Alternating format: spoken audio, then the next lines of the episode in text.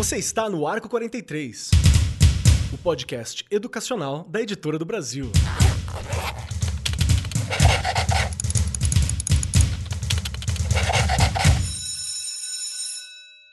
Saudações, saudações para você, meu querido professor, minha querida professora, você que está aqui nesse momento nos acompanhando, seja bem-vindo ao Arco 43 Podcast. Eu queria arranjar um slogan, sabe? Uma coisa tipo assim: o seu companheiro para educação, a sua formação a qualquer momento. Ainda vou pensar alguma coisa até o fim do ano, não se preocupe. E hoje nós estamos aqui para discutir um tema que vira e mexe, ele volta para o nosso bate-papo, que é falar sobre avaliação.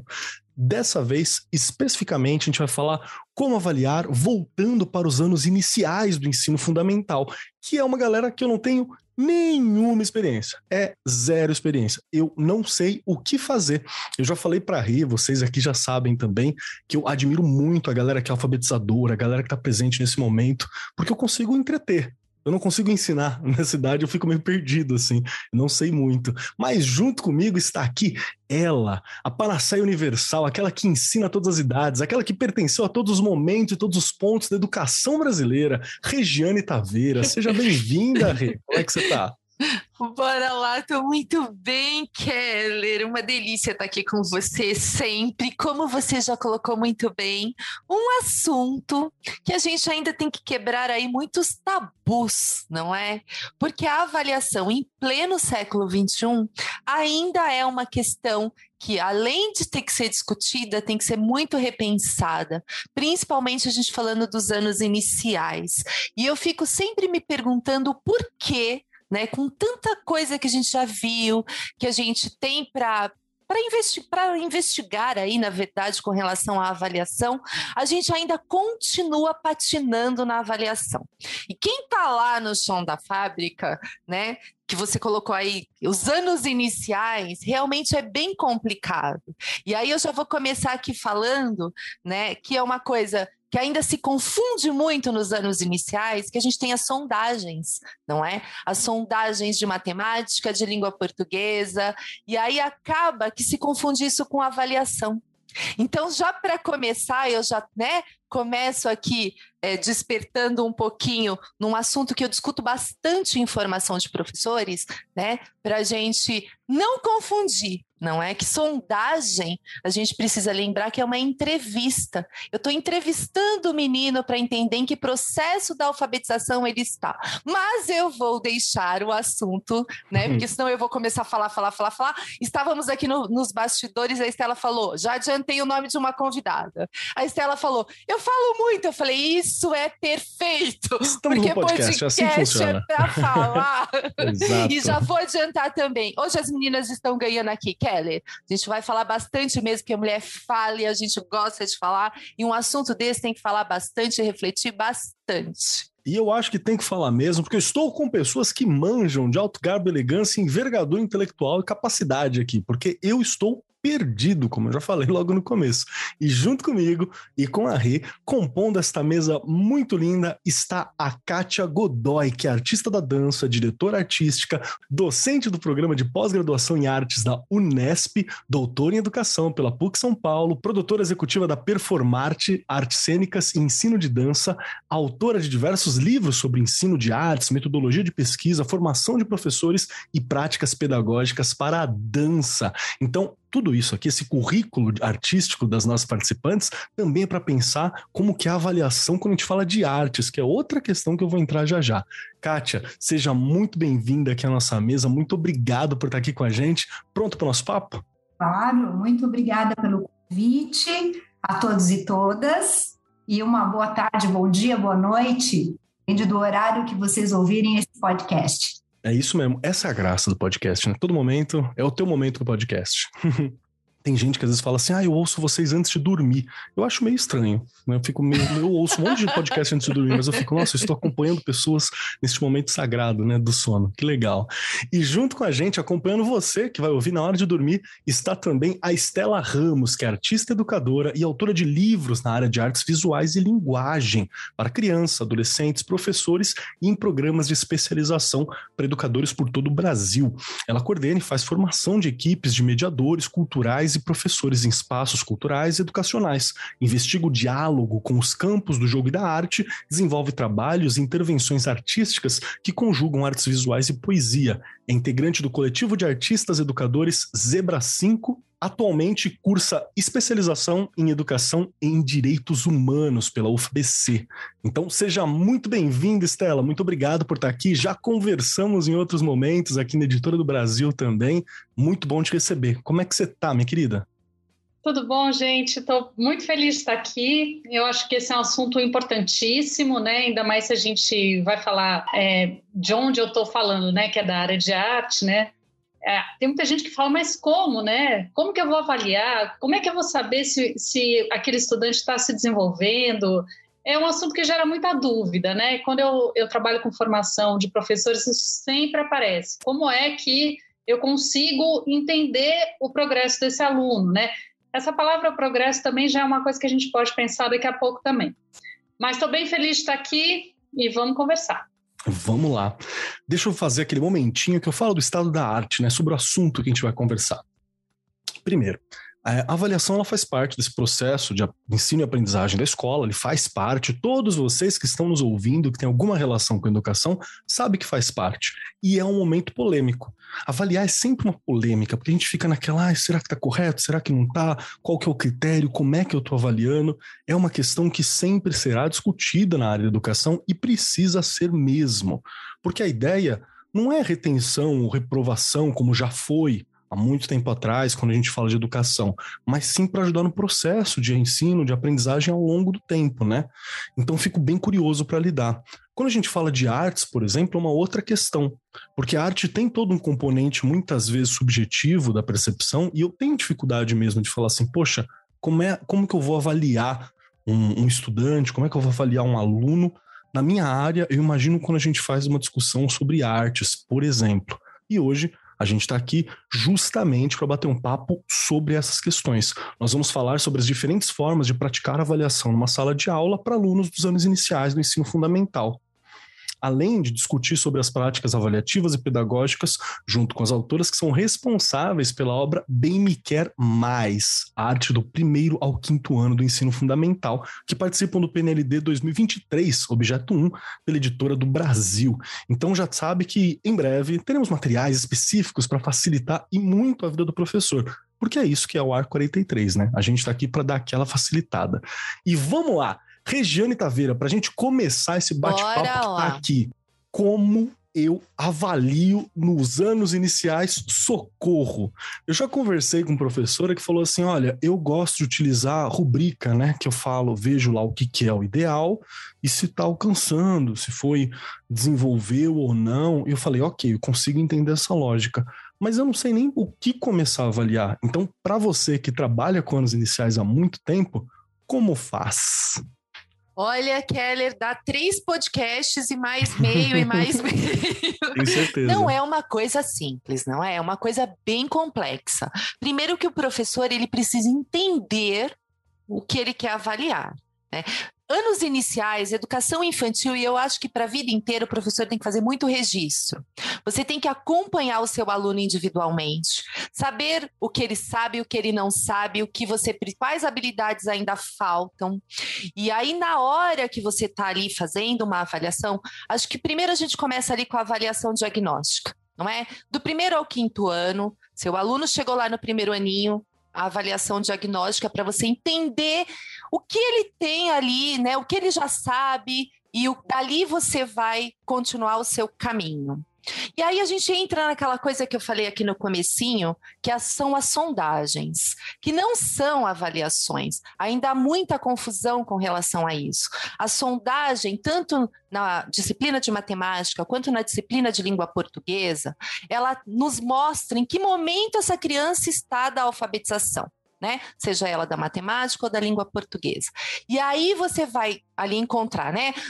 O professor aqui de primeiro a quinto ano que nos escuta sabe. O silábico sem valor, com valor pré-silábico. Ah, isso eu já ouvi. O, é, o alfabético. A partir daí eu caminho com essa criança. Mas, Rê, posso encontrar um aluno sem valor lá no quinto ano? Sim. No sexto, no sétimo, no oitavo, e enfim. Só que aí eu tenho que saber quais são as intervenções que eu tenho que fazer para que essa criança possa caminhar. Porque se ele está, por exemplo, no quarto ano e ele ainda é um aluno silábico alfabético, vamos dizer assim, ele ainda é um aluno que não compreende muito bem o que ele lê, ele tem ainda muita dificuldade ali em interpretação, em compreensão. Estou falando daquele que está quase alfabético, não é? Porque se eu pegar um com valor, ele nem lê. né? Ele ainda está ali no processo realmente de, de só identificar o som e aí ele vai colocando ali as letrinhas. Olha como é complexo. Então, falar de avaliação, e também não posso pegar e falar, nossa, esse menino aqui está no primeiro ano, ele é silábico sem valor, eu vou dar uma nota vermelha, não é? Porque a gente sabe que ainda aqui na rede estadual de São Paulo, a gente avalia por números, então a gente tem de 1 a 10, não é? E menos que 5 são as notas que a gente diz ainda vermelhas, que eu também é, é, uma coisa que já deveria ter mudado, não é? Que a gente acaba fazendo de tal forma que eles sabem, mesmo estando no primeiro, no segundo, no terceiro, enfim, que aquela nota não é uma nota que ele deveria tirar. Né? Eu ainda é, são discussões que é por isso que eu falo que eu acho que a gente ainda está muito aquém do que a gente deveria estar na, no, na questão de avaliação, porque essas questões também faz com que o aluno tenha uma baixa da autoestima dele. Eu sinto isso porque eu vivo isso todos os dias lá na escola. Né? Então, com como você colocou, avaliar lá do primeiro ao quinto ano são muitas coisas. Primeiro que a gente já destaca aqui a BNCC que pede para a gente avaliar de uma forma integral. Não é? Se você ensina de forma integral, você avalia de forma integral. Esse aluno protagonista. O ideal, e que a gente sempre discute lá nos anos iniciais, é você já até ensinar e fazendo com esses alunos a autoavaliação, Kelly. É hum, super legal, importante legal. que ele tenha um olhar e não tenha medo de falar. Olha, terminou uma aula, não consigo fazer em todas, mas em algumas. O que eu aprendi? O que eu não aprendi?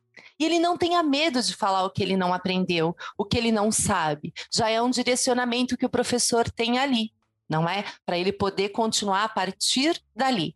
Aí eu já escutei muitas vezes: nossa, Rê, mas eu tenho 35 alunos, como é que eu vou fazer um trabalho para recuperar o que esse não sabe? Eu tenho 10 que não sabem, né? Sabem menos. Eu até brinco e falo: sabem menos, né? Que não sabem ainda, sabem menos. Eles vão chegar lá. E aí eu sempre discuto essa questão de fazer trabalhos em dupla, né? Questão de trabalhar no coletivo, para você ir realmente conseguindo chegar um momento que esse aluno está no individual e você perceber se ele avançou ou não. E aí ele também não se, sim, não se sente excluído, não é? Porque também estamos falando de, de século XXI, não dá mais para eu colocar fileira do que não sabe, fileira dos que sabem, fileira dos que... Não dá. Por favor, não né? é? Por favor. Então, a avaliação, ela é, por isso que eu já comentei e vou repetir várias vezes, ela é muito mais complexa do que a gente só né, falar, nossa, fiz uma avaliação formativa, diagnóstica, fiz uma. Né? Não é assim. Né? Você tem que entender todo o processo, o que você quer com aquela, que tipo de avaliação você está aplicando e o que você quer mas eu acho que o fundamental nos anos iniciais, e falando da educação infantil também, são os registros. Porque os registros individuais de cada aluno, você consegue identificar de onde você tem que continuar, o que falta. Eu acho que isso é fundamental. Perfeito, perfeito. É, é um universo, né? É um universo mesmo. Sim, sim. deixa eu puxar para Kátia. Kátia, me ajuda a entender aqui. É, primeiro, como que você pensa, né, essa, essas falas sobre a avaliação que a Rita está elencando, que ela está levantando aqui para gente, e como que você pensa a questão de ter diferentes formas de avaliar que eu acho que é outro ponto que a Rita também falou, que é interessante, porque às vezes a gente tem um único formato, ou um único objetivo, ou tem aquele olhar muito homogeneizante quando a gente fala dos estudantes, e me parece que já há algum tempo esse não é mais o caminho, né? Como que é para você esse olhar sobre avaliação para os anos iniciais? Eu acho que a gente deveria começar, é, na verdade, é, com a revisão de algumas palavras no que diz respeito à avaliação, assim como no sistema educacional inteiro. É, alunos com valor e sem valor, por favor. Né? Onde já se viu é, se colocar é, essa prerrogativa, né? Como sem valor e com valor. Nota vermelha. Porque não pode ser verde, não pode ser azul, não pode ser laranja. Enfim, são, são coisas que já levam o estudante, e eu gosto de chamar de estudante, educando, que tem uma perspectiva mais abrangente, faz com que a criança, o adolescente, enfim, é, quem está no processo educativo, é, se enxergar dentro do processo educativo como um protagonista disso, participante disso. Então, quando vocês é, colocaram aí a questão da autoavaliação, eu acho um exercício poderosíssimo, porque a gente ou qualquer um desses estudantes, até mesmo nós, educadores, professores, olharmos uh, para nós mesmos e, e identificarmos o que podemos melhorar no nosso processo em relação ao estudante, já é um ganho incrível. Fazer isso junto com os estudantes é mais interessante ainda. Né? Então, eu acho que uma outra palavra que foi colocada que eu acho muito bacana é, são, como a Regiane falou, os registros, a questão do compartilhar, do trabalho em duplas. Então, antes de falar de avaliação, eu gostaria de, de retomar essas palavras e o que está dentro do processo ensino-aprendizado, é, o que eu considero que é importante, salutar, porque você só pode avaliar se esse processo acontece. Sim. Né? E pensando que o avaliar é mais uma etapa, não é a finalização. Porque é, é esse avaliar, esse olhar, que eu gosto de chamar de olhar, ele é constante. O conhecimento ele acontece em espiral, né? E ele é rizomático, ele dialoga, está na rede, rede. Então, a, a, a, gente tem tantas possibilidades do que a, nos restringirmos a, a essas palavras que, que levam, sim, eu concordo com a Regiane, a baixa autoestima, ao encolhimento do estudante, a, a não expressão. Lembre-se que eu trabalho com arte, né? E a expressão, é, a função, os processos estésicos, estesias, é, diz respeito à a, a, a, maneira de você é, expor seu, a sua capacidade do sentir, o como você sente as coisas. Isso é muito importante no processo educacional. É, e a avaliação, no final das contas, né, porque é esse o tema e é essa palavra, ela é, do, do meu ponto de vista, é um dos momentos. Nem mais, nem menos. Está dentro do processo. Então, é, para começo de conversa, eu já, eu já inicio é, já questionando essas palavras, que eu acho que não traz nenhum, não acrescenta nada. Uhum, perfeito. É, a, avaliação diagnóstica, né? Eu colocaria ponto de partida. É de onde o estudante ele está, qual é o ponto em que ele está é, entrando naquela, naquela primeira espiral de conhecimento, pensando o primeiro ano, né? Que é disso que a gente está falando. De onde ele sai? Qual é o ponto de partida dele? Então, eu acho que teria que ter um, uma mexida aí geral. Como esse é o mundo ideal, e aí tocou o despertador e eu acordei, a gente continua lá com, com, com as palavras que são as que o professor, a professora é, compreende, mas tentar uh, puxar um outro significado para elas, para que isso não se torne tão pesado. É nesse sentido, essa primeira vamos dizer, essa, essa fala inicial, vai? Perfeito, perfeito. E para Estela, que eu tô vendo que eu tô cutucando ela, já fez assim, já é. fez assim. já tô pensando em um monte de coisa aqui. Por favor, Estela, compartilhe com a gente. Queria até complementar, eu concordo muito com a Kátia, eu acho que tem uma coisa que é muito importante, que entra junto, né, no, é, compõe esse pensamento também, que é entender esse lugar do professor, né? E esse lugar do professor, aí, como a gente está falando de arte, né, a gente compartilha desse, dessa prática, a gente também é, precisa, é, a gente e o professor, né, precisamos compreender nosso papel aí também como é, a pessoa que é capaz é, de colocar uma base é, geral ali a partir do próprio contexto dos alunos. Então, isso é uma coisa muito importante, né? Eu acho que isso que a Kátia falou, né? De, então, a gente vai, é o ponto de partida. Como é que a gente parte? Acho que a primeira coisa é olhar para essa turma, né? Então, assim, porque o que para um, uma escola, uma turma, um determinado contexto é um ponto de partida, não é o mesmo ponto de partida para outro lugar, outro contexto, outros repertórios de vida e repertórios também é, eu não gosto nem de falar assim exatamente de conteúdos, né? Porque a gente está trabalhando com habilidades, com competências, então também para a gente não misturar muitos assuntos, mas eu acho que isso é uma coisa que é base, assim.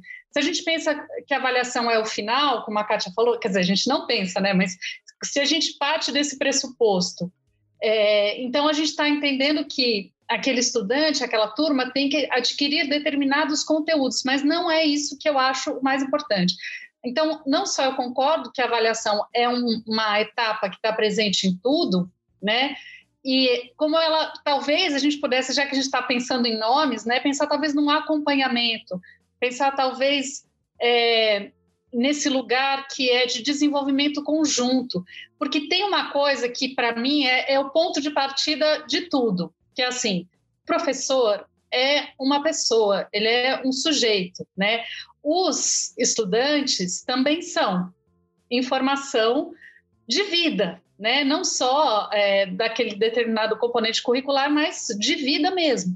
Então, é, se a gente fala, por exemplo, de arte e o próprio professor não não não se estimula no sentido de é, contato com o repertório, no sentido de se dar liberdade de sentir como ele sente livremente em relação a um, um objeto de arte, uma performance, um espetáculo. Então, tem algumas coisas também que eu acho que são importantes para esse ponto de partida, que é entender, no caso das artes, né? Que é, enfim, eu acabo, inevitavelmente vou falar disso, mas eu acho que isso também, de algum modo, dialoga com, com outros componentes, que, assim, é, às vezes a gente pensa muito no que, é, no que seria o caminho, entre aspas, no caminho certo. Então, tal coisa é, a gente vai incensar e a gente vai elevar tal artista porque ele é reconhecido, ótimo. A gente tem que falar da importância histórica, barará. mas pode ser que eu veja um, um, um trabalho de arte e ache esquisito. Isso pode acontecer. Isso tem que ser legitimado, porque esse estranhamento ele é muito importante para o processo, né?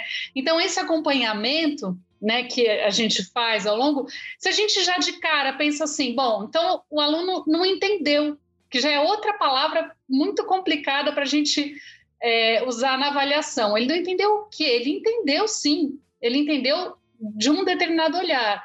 E o que, que aquele olhar diz? Talvez alguma coisa que para mim, professora, não tenha batido, mas eu posso ali abrir, ampliar meu olhar e trocar com esse aluno também. Então, eu estou falando um monte de assuntos misturados, né? Mas eu acho que é importante a gente ter essa dimensão do professor como um, um sujeito participante daquela, daquele processo todo de aprendizagem. Ele não vai lá e vai dizer isso é assim, isso é assado, isso é desse jeito. Ele vai propor experiências, ele vai propor criações, ele vai propor contatos é, é, a partir de repertórios, no caso né, das artes, ele vai propor reflexão, pensamento crítico, uma série de coisas. O que vai acontecer a gente não sabe, né? Então, é, se a gente parte desse lugar do acompanhamento da observação de nós mesmos como professores e dos estudantes, a gente tende a ter um conjunto ali, uma comunidade que se desenvolve mais integralmente e melhor, eu acredito, melhor nesse sentido ampliado, né? Não, para mim faz sentido para caramba essa fala toda, porque ainda dentro do que, do que vocês levantaram, né? Como a Rê mesmo propôs.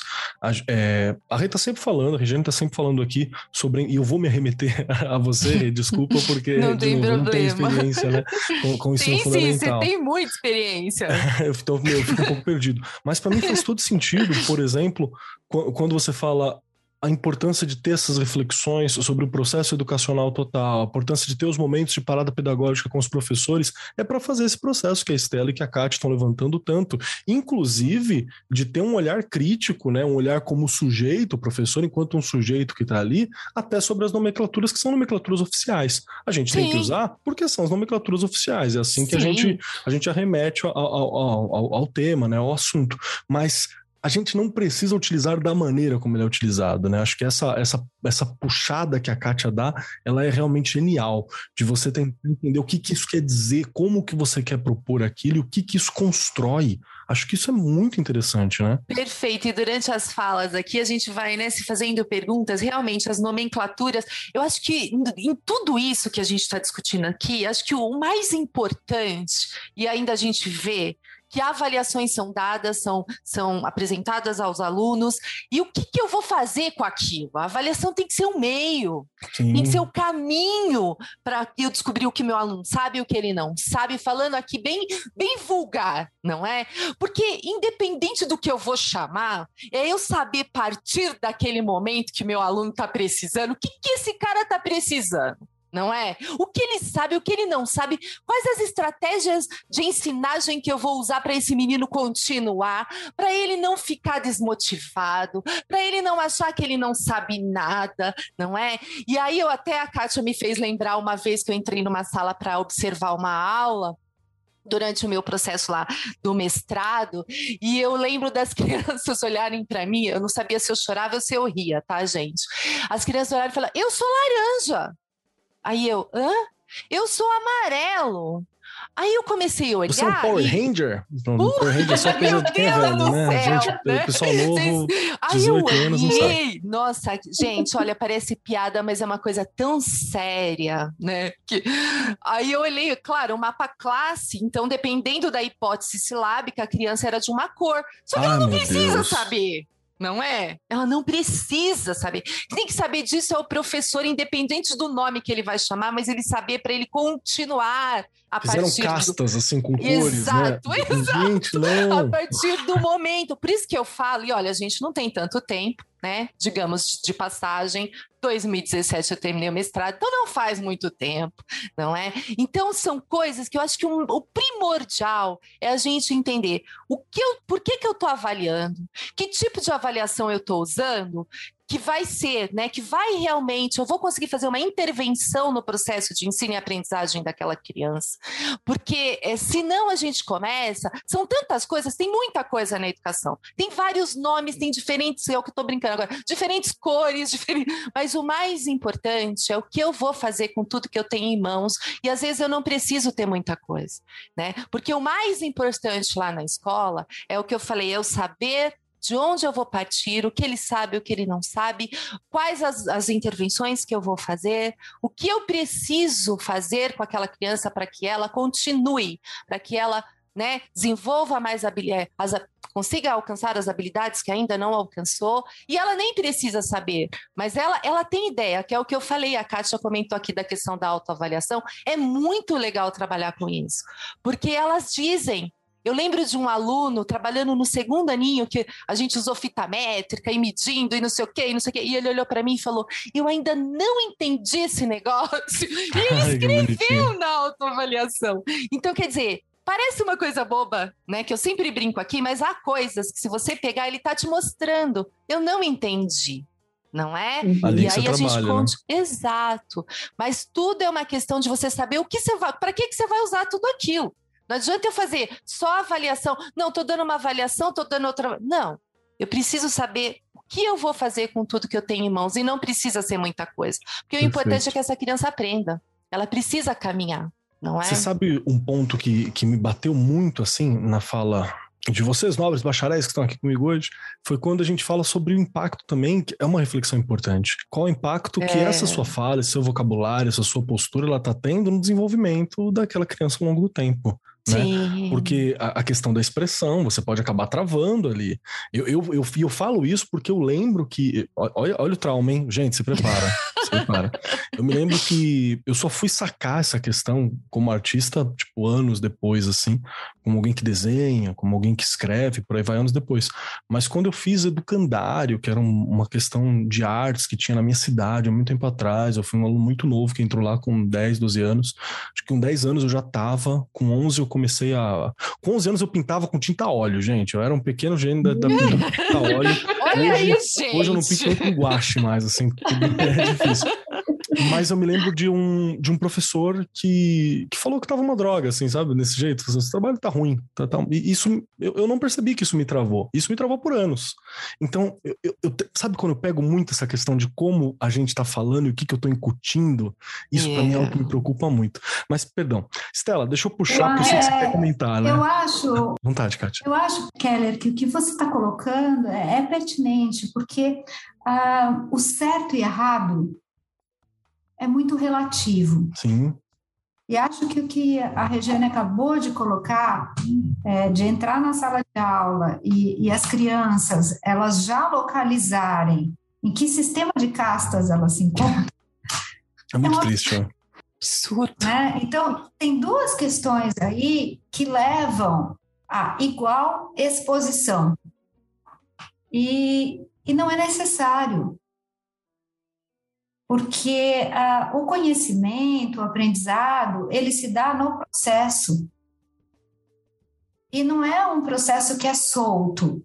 Porque eu acho que é importante colocar para o professor, né, para o educador, que ele tem que saber, sim, para onde ele está se dirigindo, ou, ou quais são os objetivos dele diante daquilo que ele está se propondo a ensinar para o educando, né? Não estou tirando de lado isso. Só que, principalmente no que diz respeito à arte, acho que depois Estela pode até completar, a coisa do gosto, do estou estranhando, o faz certo, parte, né? o errado, faz parte. Isso, inclusive, é um dos elementos que nos ajuda a promover novos significados.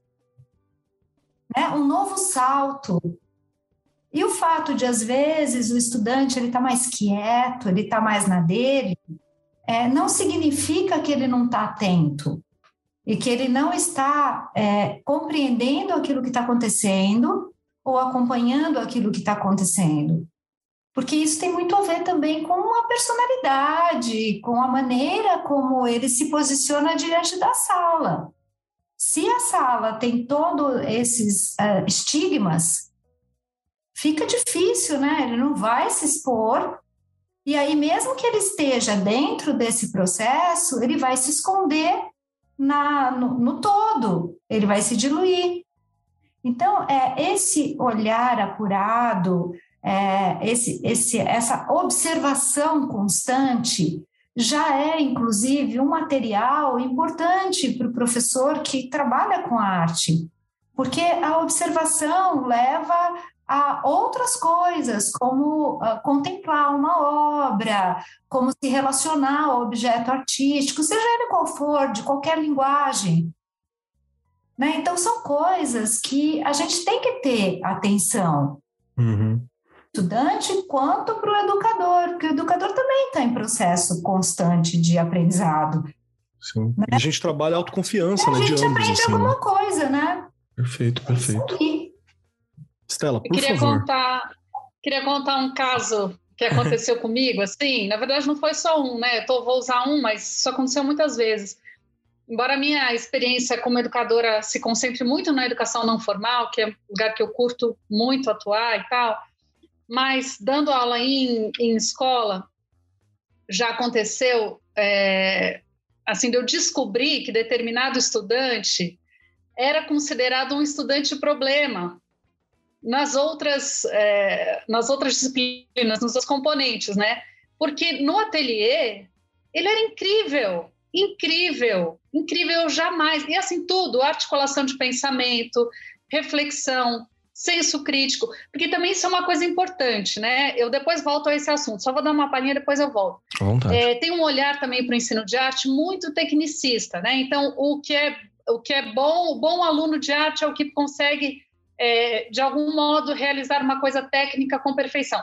Eu, para mim, e acredito que a Kátia concorde comigo, não é isso que interessa. Isso pode fazer parte do processo, evidentemente, e o contato com isso faz parte do processo, mas não é isso que vai dizer, olha, esse aluno é ótimo aluno, não.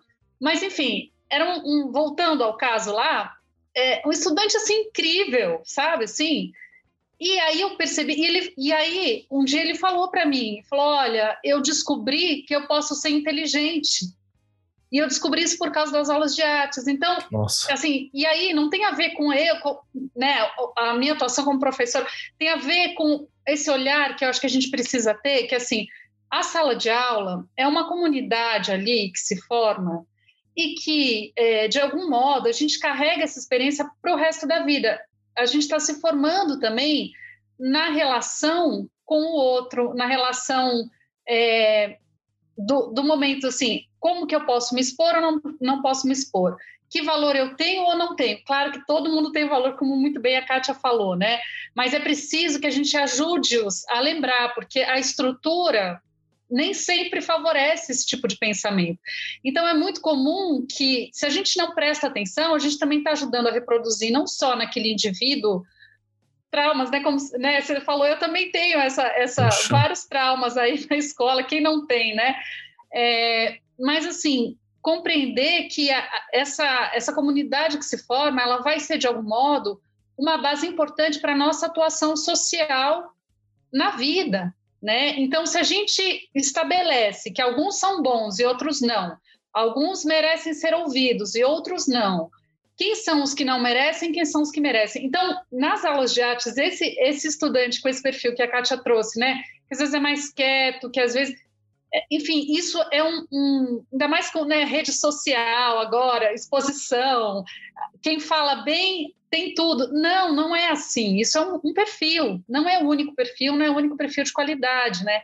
Então é muito importante, eu acho que, que é, o professor esteja muito atento a isso, porque essa coisa de rotular é uma coisa que, se bobear, a gente carrega para a vida toda. E isso, é, né, no, se você pensar numa soma de gente que acha que não pode falar, que não, não tem jeito de falar, que país a gente encontra, né? Assim. Uhum. Então, acho que é uma responsabilidade social também muito importante da gente compreender a sala de aula como esse primeiro laboratório de experiências sociais é, e políticas com P maiúsculo, porque, né, nesse sentido de como a gente constrói as relações é, com o mundo, né? E como a gente se coloca diante dele, né? Então, eu acho que é, é, são questões bastante importantes mesmo. Eu estou total de acordo com a Kátia. Perfeito, perfeito. Eu queria aproveitar e puxar uma questão que ela está me vindo à mente aqui, porque assim, é, obviamente o que, o que nós estamos falando aqui são sobre dicas das experiências que tem, das formas como coloca, deve ser, e, e me corrija se eu estiver errado, mas o olhar que está no material que vocês estão construindo também, que é um olhar que vai pensar o estudante como alguém total, né, para você é, ir além daquelas estruturas que a gente já está acostumado, que a palavra é essa, é uma, são estruturas, são formato, formatações que a gente está meio que acostumado, porque sei lá, fui avaliado assim, né? Entendi a avaliação como processo final e realmente não é, mas ficava naquela estrutura da prova, antiga prova, né? As, os meios coercitivos de lidar dentro de uma sala de aula. Então, a caneta vermelha, o caderno preto, uhum. não sei o que, azul e o, o cantinho, né? São, estruturas que a gente já não tem espaço. E a própria BNCC já orienta para que esses espaços não são espaços educacionais, são espaços que foram construídos ao longo do tempo por, um, por uma, uma questão muito específica do Brasil, e a gente pode ir para vários locais para discutir isso, de pensamento colonial até né, estrutura das relações sociais, como funcionam, e por aí vai. Então, eu queria só puxar uma questão que eu acho que é importante, da gente pensar, quando eu falo do papel, quando eu falo, por exemplo, da BNCC, que é o documento que nos orienta dentro da questão de educação, é, tudo isso que a gente está falando aqui é importante que o professor que está nos ouvindo, o profissional da educação que está aqui com a gente, entender que nada disso sai do papel da BNCC, tudo isso está lá. Acho que essa é uma questão importante, porque às vezes pode parecer que fala assim, ah, então eu vou avaliar da maneira que eu quero e eu vou. Não, não é isso. Tudo, tudo que nós estamos falando tem orientação dentro da BNCC para avaliação do ensino fundamental dos anos iniciais, assim, né? É, é importante ter essa reflexão.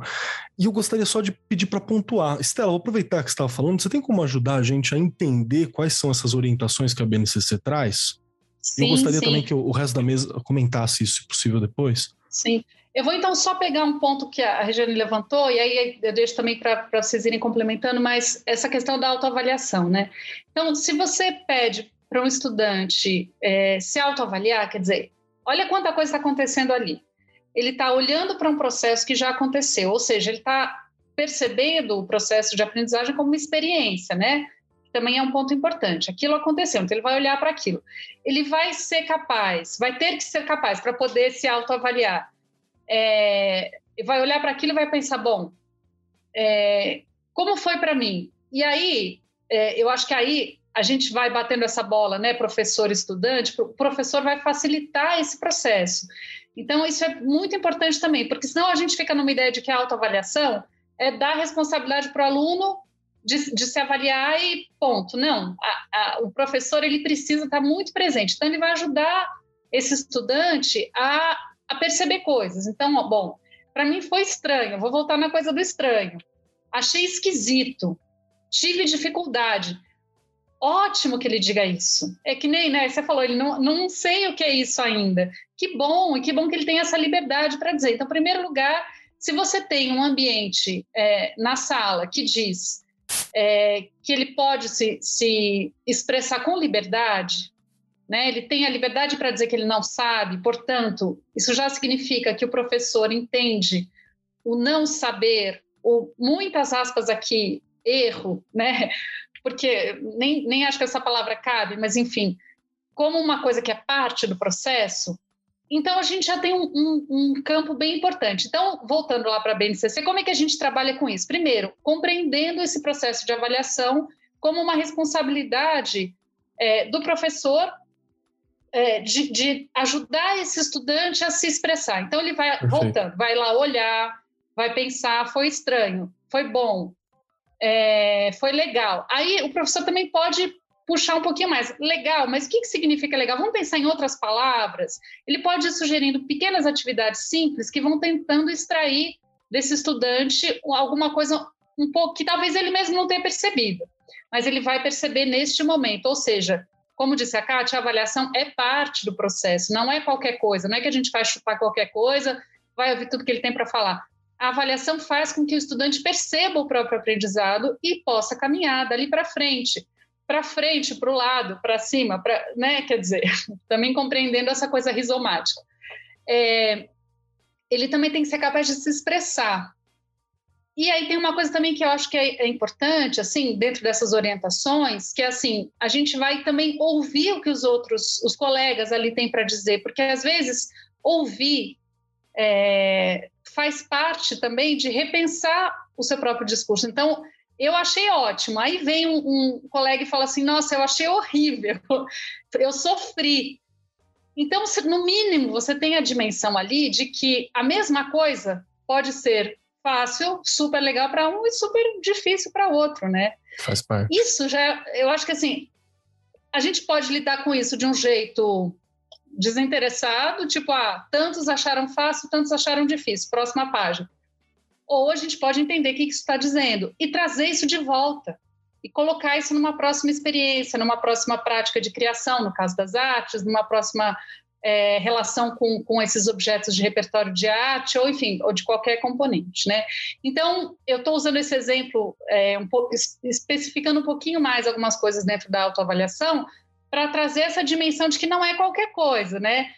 É, é, a gente tem que ter responsabilidade nesse lugar, assim, o que, que eu quero com isso? Eu quero, então, entender o que, que, que esses estudantes estão me dizendo e eu quero também enriquecer as minhas próximas práticas a partir disso, né? Então, essa orientação da BNCC, que tem o, o, o, estudante como protagonista, não quer dizer assim, vou jogar na mão dele e eu tô. Não, ele é protagonista, mas a gente tem que estar tá aqui para para estimulá-lo nesse né? processo. Perfeito. Até, até para ajudar quando é muito crítico, porque sempre tem aquele, ah, eu não entendi nada. Fala, não, alguma coisa rolou, né? O que que pegou? Claro. Kátia, eu queria ouvir de você também. É, como que você vê essa, essas orientações que a BNCC às vezes coloca e e eu acho, eu acho importante a gente repetir para não ficar aquela aparência pro, pro profissional que está aqui com a gente, o professor que está com a gente, falar assim, ah, então eu vou avaliar, né? Não, gente, tudo isso que a gente está falando tem parte dentro da BNCC, é, seu, é uma metodologia, é uma forma, é um convite para você ter uma reflexão crítica sobre o seu processo avaliativo, sobre todo o seu processo de ensino, né? E isso é uma oportunidade. Como que você vê essa relação da BNCC e a orientação dela para avaliação? Eu vejo que tem uma palavra aí também, falando de palavras, né, que é o diálogo. Então, é, a, o que a, a, a Estela coloca de a sala ela compartilhar de alguns conhecimentos, então a troca, eu vejo que na troca aparecem muitas coisas que são possíveis para o estudante e para o educador identificar o momento do que está acontecendo é, em termos de aprendizado mesmo. Uhum. Então, eu não entendi, que é o que você falou, né? Sempre tem aquele que é o engraçadinho e que eu não entendi a palavra que vem em primeiro lugar, porque no fundo o que ele está querendo, em algumas vezes, nem é a maior parte das vezes, mas em alguns deles, é se, se fazer visível. Então tem o estudante que quer ser o visível e tem o estudante que quer ser o invisível. Né? E o que está entre isso. Então, uma sala acolhedora, uma sala que compartilha suas experiências, pode é, trabalhar com esses opostos, achando o, o, o meio disso. Né? Quem é visível e o que é visível naquilo que eu quero mostrar para os demais, e quem está invisível, que está com receio de se expor perante os outros. Parece muito difícil tudo isso que eu estou falando, mas não é. Por exemplo, se você faz uma roda, você organiza uma roda de contação de histórias, né? E cada um dos estudantes, só partindo para uma parte prática, para não ficar uma coisa, vamos dizer assim, muito distante do fazer da, da sala de aula, né? Então, se começa uma história e essa, essa história ela vai sendo acrescida de outros elementos, o qual o professor ele vai mediando, ele vai acrescentando coisas, situações, pode revelar inúmeras coisas em relação àqueles estudantes que uh, vão um, dar um, um, um número maior ou mais elementos para a avaliação. E não precisa ser mensurada, e não precisa expor ninguém. E o professor consegue é, mapear. Eu gosto bastante dessa palavra, e está na, na BNCC, né, um dos verbos lá, é, identificar, mapear o que está acontecendo dentro da sala de aula. Porque são acontecimentos como eu disse desde o início, é muito processual. É um momento dentro de muitos momentos. Não tem parei e vou avaliar. Toda aula que, que, que é, pelo menos no que diz respeito à arte, que é o que mais nós duas aqui podemos contribuir, né? Ela é processual, né? O processo de criação, ele pode ser usado como uma metodologia de ensino, como uma metodologia para pesquisar as coisas e como uma metodologia avaliativa. Verdade. De certo ou de errado, ou no caso da dança, se levantou a perna ou baixou a perna, tanto faz. O importante é o que o corpo conseguiu é, desenvolver naquele momento da aula. O que, que ele me contou? Ele me contou alguma coisa? Seu corpo me contou alguma coisa? Ótimo, legal. Então, não se é, é, mais bonito ou mais feio, é mais elegante ou menos elegante, é, se conseguiu é, virar várias vezes, ou se equilibrar ou desequilibrar. É, eu não estou falando só das habilidades próprias da linguagem, de conseguir fazer, executar ou não executar. É o como, não é o se.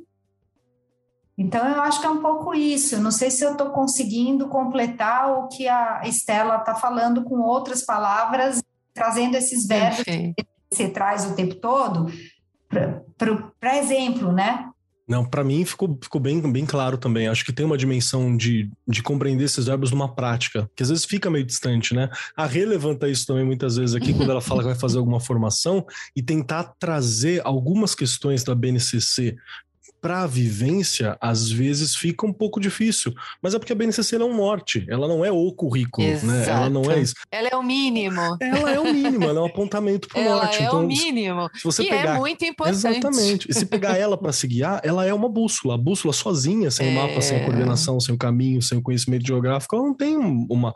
não é tão efetiva. Tô falando bobeira, Rê? Me corrija. Não, e as meninas, né? Ouvindo as meninas, e você agora lembrar, né, que a gente precisa, a gente está falando de registro registro, registro, registro. Como é que eu mostro isso para o meu aluno? Gente, o portfólio. Você tem que ter um uhum. portfólio dos seus alunos. Ele vai poder olhar, olha aqui, ai, mas eu acho que eu não, eu não consegui, eu não consigo aquilo ainda, não. Porque, gente, eu fui, eu lembro muito bem que eu fui, eu me lembro que eu fui a um congresso uma vez que as, é, essas crianças são as crianças do não consigo, né? Do não. Há uma negatividade neles, assim, de não aprendi, não consigo, não não sei o quê, e também o inverso, né? A gente escutar, infelizmente, aí muitos educadores não tem disciplina, não tem família, não tem isso, não tem aquilo. A gente precisa começar a reverter essas falas, né? Porque se você pega um portfólio, você está com, com o seu aluno lá desde o início do ano, você mostra para ele, olha como você avançou. Né? Você consegue discutir isso com ele, né? refletir. Olha, olha como você fazia. Isso falando de qualquer disciplina não é? uhum. é? Olha como você fazia e olha como você está fazendo, não é? E as anotações, que acho que essa questão que a BNCC traz, essa questão do registro, porque ela traz essa observação em sala de aula, o tempo todo eu tenho que estar observando esse meu aluno, e eu também levar estas questões de atividades online, acho que essa questão da pandemia nos mostrou a importância disso, a, a BNCC destaca muito essa questão do manuseio aí, né, das coisas, dos aparatos tecnológicos tecnológicos, e ele pode fazer uma. Gente, você trabalhar, você é, olhar para o seu aluno e saber em que ponto ele está, pode ser no computador, no, pode ser no, no, celular, pode ser numa brincadeira ali em sala de aula. Olha, agora vocês vão abrir aí o celular, tem tanto aplicativo, a gente já fez até um episódio falando disso aqui, não é, Kelly? O que, que eu posso usar em sala de aula? Então, é, e essa reflexão sobre essa prática também que tem que acontecer o tempo inteiro, né, Kelly? Perfeito. Batendo na teclinha aqui da formação novamente, a gente tem que ter formação em serviço o tempo todo, porque não, né, o professor não tem culpa de não saber algumas coisas, assim como você não sabe, eu não sei, a Kátia não sabe, a Estela não sabe. A gente está em processo também, a gente precisa o tempo inteiro estar em formação, discutir esse, esse essas avaliações, que voltando aqui, são os meios que a gente tem para poder ajudar essas crianças, e aí olhar né, para as ideias e intervenções da minha escola. O que, que a gente pode fazer? Não é? Porque eu brinco e falo, o aluno não é de tal professor, ele é da escola. E a gente precisa pensar no processo de ensino e aprendizagem, que a gente ele tem que ser sempre com, com aquela questão de vamos melhorar, né? Vamos melhorar como professores, vamos melhorar como comunidade escolar. A gente também se autoavalia ali na gestão o tempo inteiro, né? Onde é que a gente não está fazendo é, correto que a gente pode melhorar? Então é a uhum. vida toda que a gente faz isso. E sempre tem espaço para melhora, né? Exato, e eu acho que a gente parar, né, olhar para essa questão também de por que, que a criança vive falando não sei, não consigo. Às vezes é o que você falou, às vezes tem aquele que, ah, não consigo, não aprendi nada. A gente sabe que ele está ali brincando, mas a gente tem as crianças que realmente falam, não, eu não consigo. E parece que já é uma coisa que está embutida nela. Talvez ela tenha escutado tanto, você não consegue, que ela acaba dizendo que ela não consegue mesmo. Então, aí é um trabalho bem mais árduo para o professor percorrer, porque você vai ter que fazer com que ela recupere a autoestima dela ali, porque deve estar tá bem baixa. Eu já ouvi também uma vez na escola, que caderno horroroso. Eu acho que há palavras que você nem usa nem usa mais. É, não tem tá? espaço em educação, então, esse tipo é, de coisa, né? A gente, a gente sabe que né, há profissionais maravilhosos, mas a gente tem que bater aqui na teclinha que há coisas que você tem que tomar muito cuidado porque elas são ditas e depois para você apagar aquilo da memória de uma criança é muito difícil. Perfeito, perfeito. Muito bom. E é legal lembrar o seguinte: muitas vezes você pode olhar e falar assim, nossa, né, o professor que está ouvindo a gente, você, José, você, Maria, você, José e Maria é muito fácil, né? Você, Raquel, que tá ouvindo a gente agora, né? Você, Cleidson, tá ouvindo a gente agora, tem um amigo chamado Cleidson, um abraço também.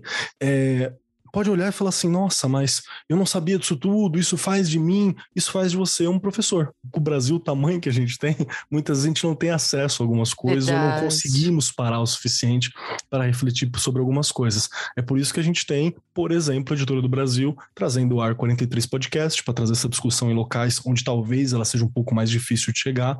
Por isso que a gente tem o Bem Me Quer Mais, que é, né, que é um material que está sendo construído, né, que participam do PNLD 2023 Objeto 1, que é para trazer essas reflexões para o professor de arte que está lá do primeiro ao quinto ano. Então a gente tem essas formações justamente para que essa reflexão chegue.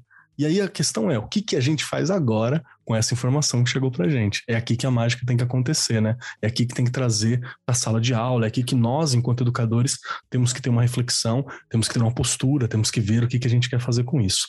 E vamos aproveitar este momento para trazer aqui uma avaliação para as nossas convidadas que estão aqui com a gente, porque aqui no Ar 43, para poder desligar, para poder ir cestar, para poder acabar a sua semana, você precisa responder três questões dificílimas que contrariam completamente tudo aquilo que a gente falou nos últimos 50 minutos. Mentira, vocês vão ver que as três questões são bacaninhas. A primeira delas é saber se vocês gostaram do programa.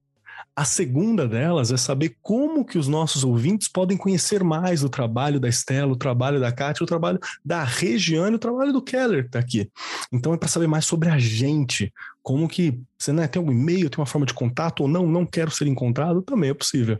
E a terceira questão não é uma questão, ela é uma dica, um pedacinho da Estela, um pedacinho da Kátia, um pedacinho da Regiane, um pedacinho de mim para acompanhar os nossos queridos ouvintes até a próxima semana.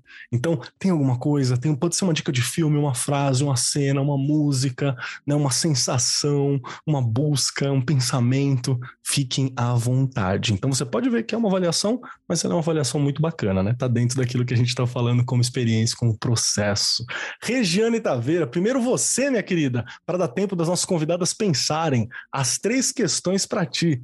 Primeiro, se você gostou do programa. Segundo, onde a gente te encontra. E terceiro, qual pedacinho de Regiane que vai nos acompanhar para casa hoje?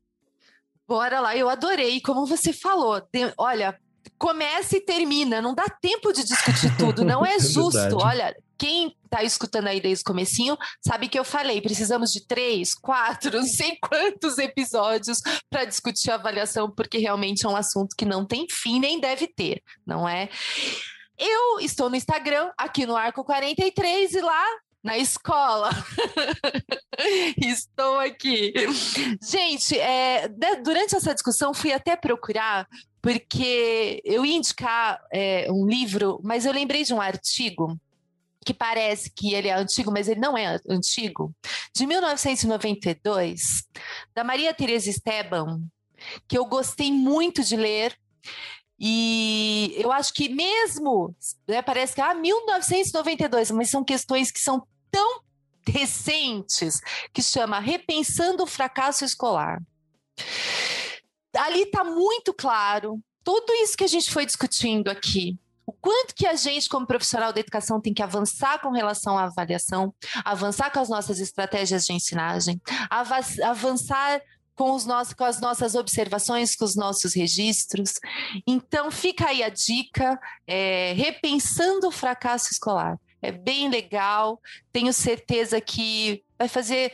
Um, a gente começa a ter outros olhares quando a gente começa a entender pequenas coisas. Então fica aí a dica, foi uma delícia esse programa, quero mais.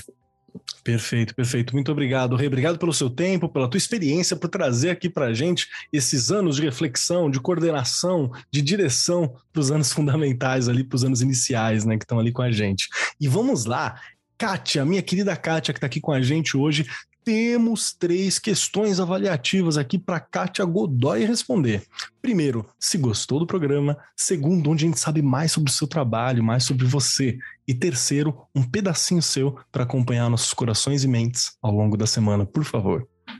Nossa, uh, sim, adorei o programa, achei bem rápido, é, direto, né? Eu acho que e é um bate-papo né? E o bate-papo é sempre gostoso, porque ele não é professoral, né? Dá, dá a oportunidade da, do diálogo, né? Da conversa. Eu acho isso muito gostoso. Toda vez que, que, que eu participo de alguma live em que acontece isso, é, eu acho muito interessante, porque são muitos pontos de vista e, e isso uh, ocorre tomando um cafezinho. é verdade.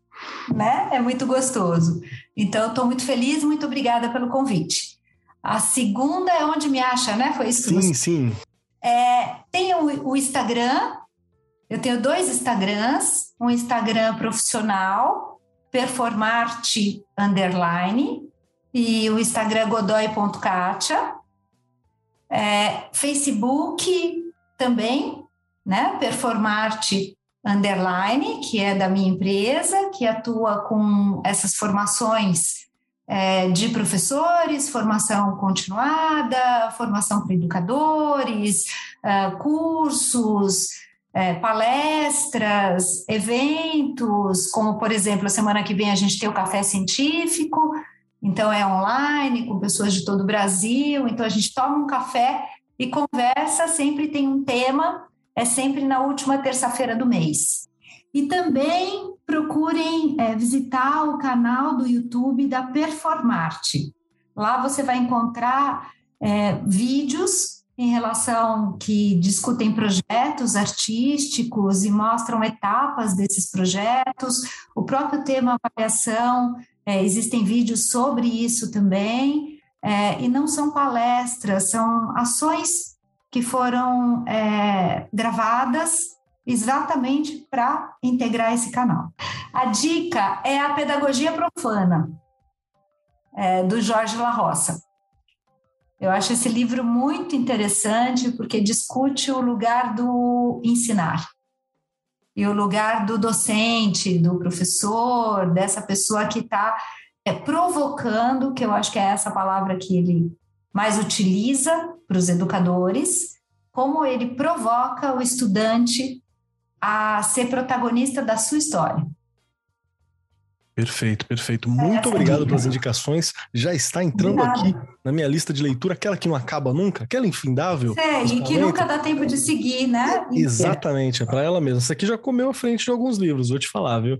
Kátia, muito obrigado pela tua presença. Obrigada obrigado pelo você, tempo, por compartilhar com a gente, por trocar aqui. Obrigada, Regiane. Obrigada, Estela. Valeu muito. E vamos lá, Estela Ramos, minha querida Estela três questões avaliativas aqui, senão nota vermelha, cor laranja, todas essas coisas aí que a gente falou que não é legal fazer. Primeira questão, se você gostou do programa. Segunda, onde a gente sabe mais sobre a Estela, onde é que a gente te encontra mais sobre o seu trabalho. E terceiro, um pedacinho da Estela para acompanhar a gente ao longo dessa semana. Bom, é, em primeiro lugar, eu adorei a conversa. Eu não vi o tempo passar, eu achei que a gente estava só começando e aí já chegou a hora de terminar. eu falei, puxa vida, realmente passou muito rápido. O assunto bom, papo bom e, e principalmente, né? Eu gosto muito da escuta. É, Para mim, isso é um, um, lugar importante na educação. Então, ouvir é sempre, é sempre bem é, prazeroso e sempre me leva para outros lugares, assim. Então, adorei, sim, gostei muito. em segundo lugar, onde vocês me encontram? Bom, eu faço parte de um coletivo há 14 anos agora que se chama Zebra 5. Somos artistas educadores e a gente investiga esse lugar do jogo, da arte e da educação. Então, essas sobreposições é, em vários lugares. A atuação é bem vasta, não vou ficar aqui porque, enfim, vão lá conhecer. No Instagram, vou colar aqui, zebra underline 5, o número 5, né?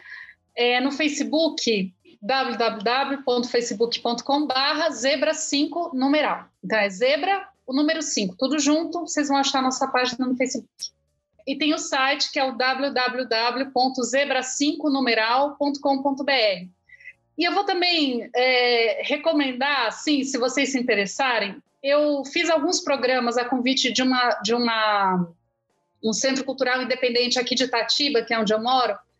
É, o programa se chama Mediações. São seis programas. Se vocês colocarem no YouTube, Clave Cultural, mediações, vocês vão ver, tem uma playlist lá e eu trouxe convidados para falar sobre trabalhos de arte. É um diálogo aberto que mostra trabalhos de artes visuais na relação com alguns temas. Então, memória, vida e morte, natureza. A partir de alguns temas e de alguns olhares mais poéticos, a gente conversa sobre arte. É uma conversa bem livre e, e bem aberta. Assim. Então, acho que isso pode interessar para o repente para o professor que está afim de se aproximar um pouco desse universo. Tem um, bastante repertório ali também é, você pode encontrar. Muito breve vai ter um, um, uma videoaula do PROAC sobre educação e direitos humanos na era da cultura. E acho que é, é isso. Bom, tem outras coisas, mas tá bom, né? É, um pouquinho de mim. Olha, eu ia recomendar. Eu estava aqui pensando em um monte de coisa, mas eu vou propor uma ação, porque eu acho que isso é uma coisa muito boa. É, eu ia dizer assim: não tenham medo de, de errar, de mudar de planos, de perceber mudanças no seu planejamento, mas eu vou dizer diferente. Tenham medo, porque a gente tem, é normal, é normal sentir medo, isso faz parte, significa que a gente está preocupado com esse processo, que a gente é responsável. Tenha medo e vá mesmo com medo, experimente, né? Aprenda que o medo, a ansiedade, a incerteza, são lugares muito importantes e muito preciosos quando a gente é, quer desenvolver um trabalho coletivamente, né? Uma sala de aula é uma experiência coletiva. Então, é, vamos entender esse medo, esse receio, esse não saber como um parceiro, né? E aí eu acho que já que a gente está falando de avaliação, né? É, eu acho que essa ação é minha, é o meu convite para a gente compartilhar aí pensamentos sobre educação. Perfeito, perfeito. Muito obrigado, muito obrigado por ter vindo, por ter disponibilizado o seu tempo, por estar aqui trocando com a gente, por estar trazendo essas questões, por trazer as reflexões e por trazer uma ação também. Acho que é, acho que é algo muito importante mesmo. E chegou a minha vez, então vamos lá. Bom, primeiro que eu adorei o programa, sempre que a gente discute arte, eu já fico muito pirado, assim, eu amo muito. Sempre que a gente discute sobre avaliação, é algo que eu aprendo um ponto novo, porque precisa, gente, precisa. Avaliação é algo que precisa ser discutido sempre, como metodologia, como forma, como não fazer, como fazer, dicas, são questões que a gente precisa sempre estar tá trazendo mesmo, porque a gente está propondo questões que estão batendo em, sei lá, 35, 40 anos de um processo, de um formato de educação que não foi tão eficiente assim por muito tempo. Então são questões que a gente precisa mesmo estar tá trazendo, estar tá refletindo, estar tá remarcando, estar tá estudando em cima, né? Isso é muito importante. E quem quiser me acompanhar, arroba Marcos Keller na maioria dos lugares, arroba Cobalt Keller lá no Instagram, é o Instagram pessoal, então você vai ver eu postando foto de anime, foto das minhas gatas, foto de sala de aula, tá lá né? Vá, vá, por sua conta e risco, quem quiser. E também, quem quiser me encontrar, estou aqui conversando sobre educação ao lado de Regiane Taveira, todas as semanas, por muito tempo ao longo do ano, né? A gente tem aí várias semanas que a gente se encontra, então venha para cá também no Arco 43 Podcast. E a minha dica, minha dica vai ser muito doida, hein? Eu sempre procuro alguma coisinha legal, uma coisinha para dar uma aquecidinha no coração, porque a gente está vivendo dias nublados, né? Dias difíceis. Então é sempre importante a gente achar alguma coisinha que dá uma, uma aquecidinha no coração pra gente. E recentemente eu recebi uma indicação que tá lá na Netflix, para quem quiser ver, que é um reality show japonês chamado Crescidinhos.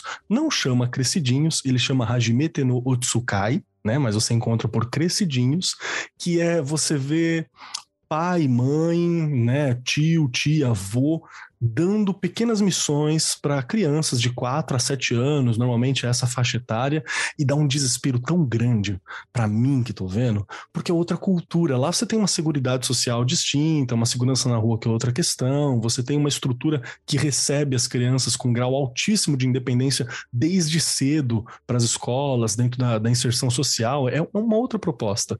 Mas dá um negócio, né? A gente fala, meu Deus, essa criança está atravessando a rua, né? E, e você tem todo o método de atravessar a rua, rua, tem uma forma de ensino para quem está conduzindo os veículos, né, de prestar atenção na bandeirinha e por aí vai. E a equipe de filmagem está acompanhando todo o percurso, é claro. Mas é muito legal para você entender ver as crianças fazendo coisas sozinhas e como elas tomam decisões, têm reflexões, tiram a atenção. Você vê esse grau de independência muito grande e, e, e é uma coisa muito interessante, muito bacana de dar uma olhada. Prestem atenção, chama Crescidinhos, é pequenininho, os episódios tem, sei lá, 15 minutinhos, 10 minutinhos, dá para você assistir ali entre um respiro e outro e é algo muito interessante para pensar justamente essa autonomia que a gente está conversando aqui. E se uma criança consegue subir num templo, comprar uma comida, um amuleto e descer do templo e chegar em casa, ela consegue interpretar a arte, ela consegue se autoavaliar, ela consegue se entender no processo, se entender como parte do processo. Só a gente propiciar isso para acontecer, né? No mais, muito obrigado a todos que estão nessa mesa aqui. Foi incrível esse bate-papo, como sempre é. Estão convidados para que a gente volte e continue essa conversa e muitas outras envolvendo esse tema, envolvendo nossas áreas de atuação. E para você que está ouvindo a gente, que está em casa, muito obrigado. Em casa, na rua, né? De dia, de noite, porque é um podcast, é você que dá play. Então, quem tiver, inclusive, indo dormir ouvindo a gente, boa noite para você e bom descanso, né? Muito importante para um próximo dia de aula. Agradeço muitíssimo a presença de todos vocês. Muito obrigado, meus queridos ouvintes.